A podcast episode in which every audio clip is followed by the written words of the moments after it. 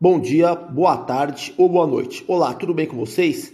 Meu nome é Adriano Vretaro, sou preparador físico de alto rendimento e estamos aqui para falar sobre preparação física no basquete, preparação física direcionada especificamente aos jogadores de basquete.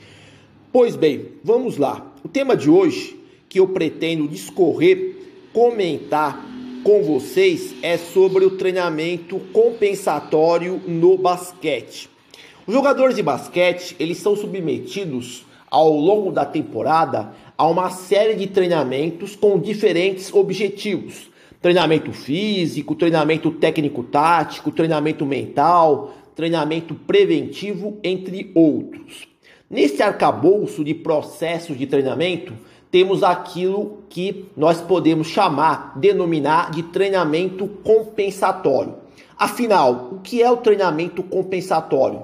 A ideia central do treinamento compensatório é tentar equilibrar as cargas dos jogadores de uma mesma equipe.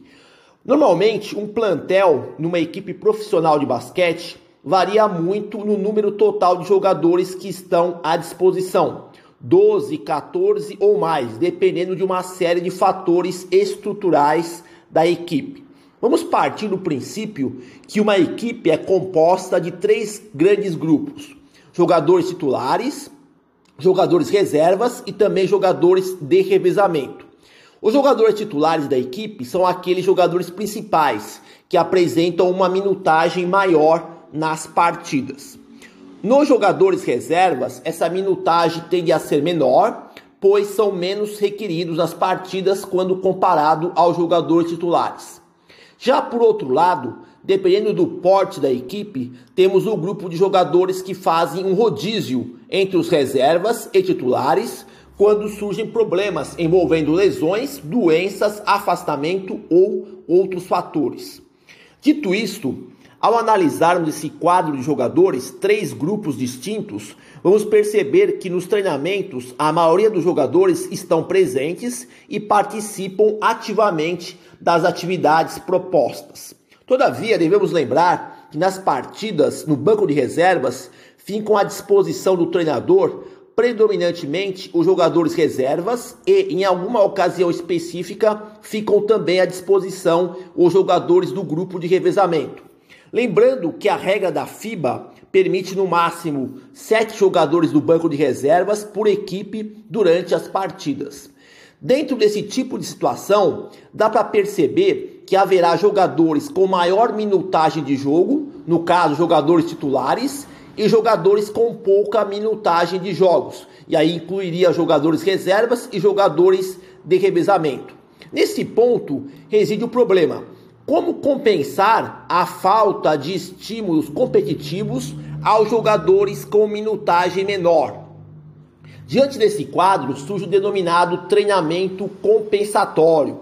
O treinamento compensatório é um meio pedagógico de compensar a falta de estímulos competitivos que envolveriam os aspectos técnico, tático e físico. Assim, o preparador físico precisa ter um controle da minutagem competitiva de cada jogador de sua equipe para identificar quais atletas precisam realizar o treinamento compensatório. Provavelmente estariam nesse grupo jogadores reservas e os jogadores do grupo de revezamento.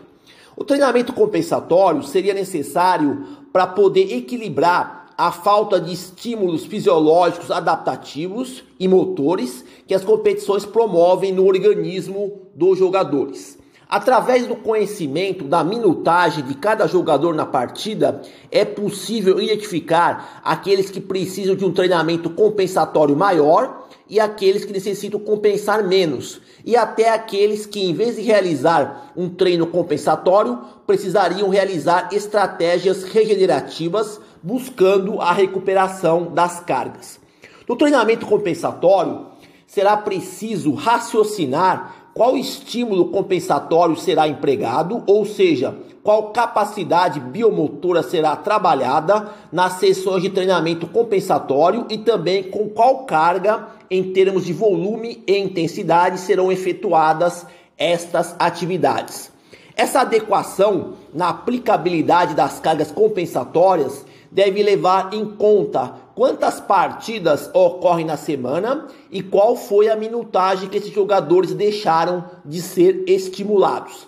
Vale lembrar que os estímulos que serão aplicados devem ser não somente de ordem física, mas também incluir os fatores técnico-táticos, haja visto que uma partida engloba os componentes técnico-táticos e físicos.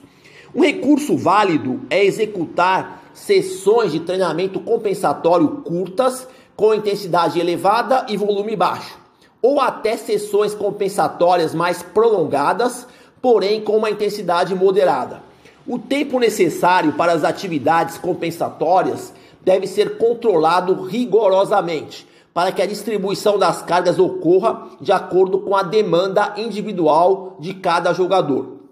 Além disso, precisamos refletir em qual momento se vai realizar o treino compensatório, após a partida, no dia subsequente ou em sessões adicionais pois não devemos acumular muitas sessões compensatórias e acabar sobrecarregando desnecessariamente o organismo dos jogadores. Outro destaque são as viagens frequentes. Essas viagens provocam um desgaste físico e psicológico nos jogadores. Com isso, precisamos monitorar a carga interna dos jogadores que estão jogando com regularidade Pois, mesmo daqueles jogadores, aqueles atletas que precisam de treinos compensatórios, podem estar sob os efeitos da fadiga provocados pelas viagens e seria necessário refletir qual o melhor momento de executar as sessões compensatórias. Para ilustrar essa questão do treino compensatório, encontrei uma pesquisa que trata sobre o tema.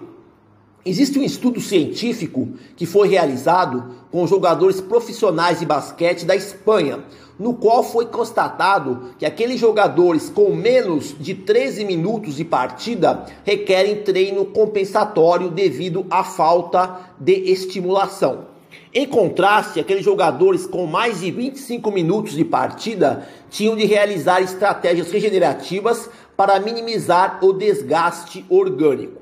Por último, vale dizer que o treino compensatório é uma estratégia pedagógica necessária no basquete competitivo e que deve ser planejada corretamente para se obter os efeitos desejados. Então, termino aqui aquilo que eu gostaria de discutir sobre o treinamento compensatório. Bom, por hoje é só. Espero que vocês tenham conseguido obter alguma informação útil para poder estar aplicando na sua prática profissional. Agradeço pela atenção, desejo boa sorte a todos e até a próxima.